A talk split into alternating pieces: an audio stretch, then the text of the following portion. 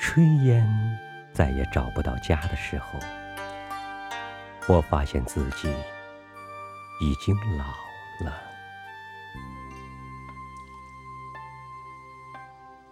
春天醒了，土地一天比一天变得更像一个水乡女子，周身滋润的是那些细细的沙，白白的尘。还有包括汗珠一般的湿润，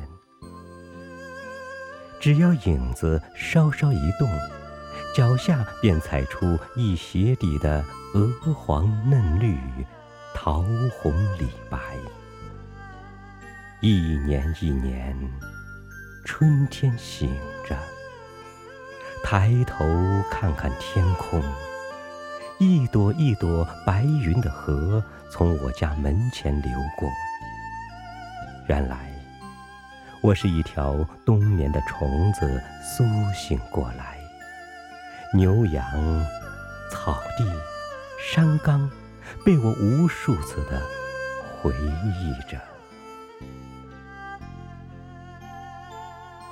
滩上不是太宽。就这么沿着河道一直走着，走着，我看见了一块大石头，它挂在天上，很蓝，很蓝。哦，那是月亮，一块蓝色的石头。遥望城巴，痴如雕塑。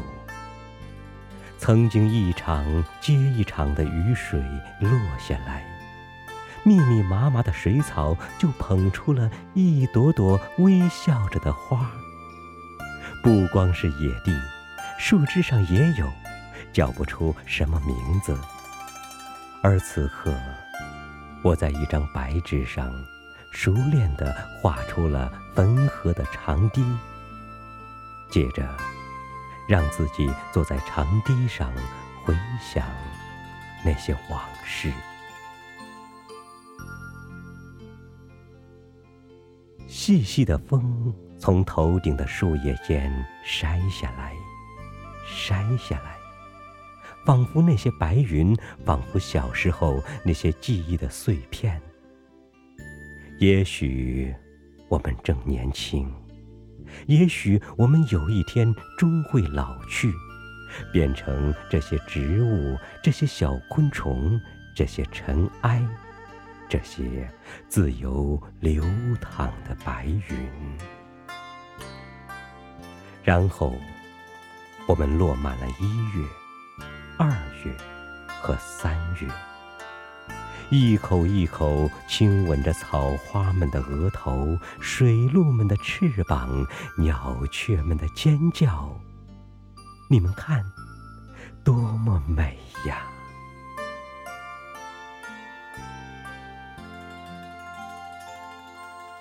曾经记得故乡的烟花，我的思念马不停蹄。可是。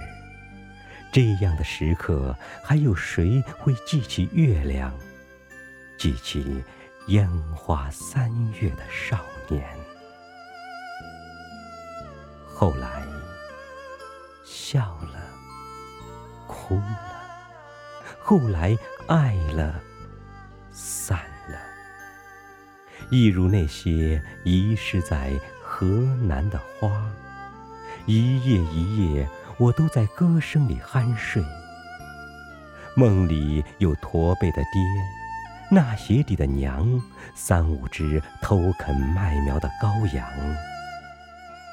梦里一朵一朵白云的河，朵朵白云在唱歌。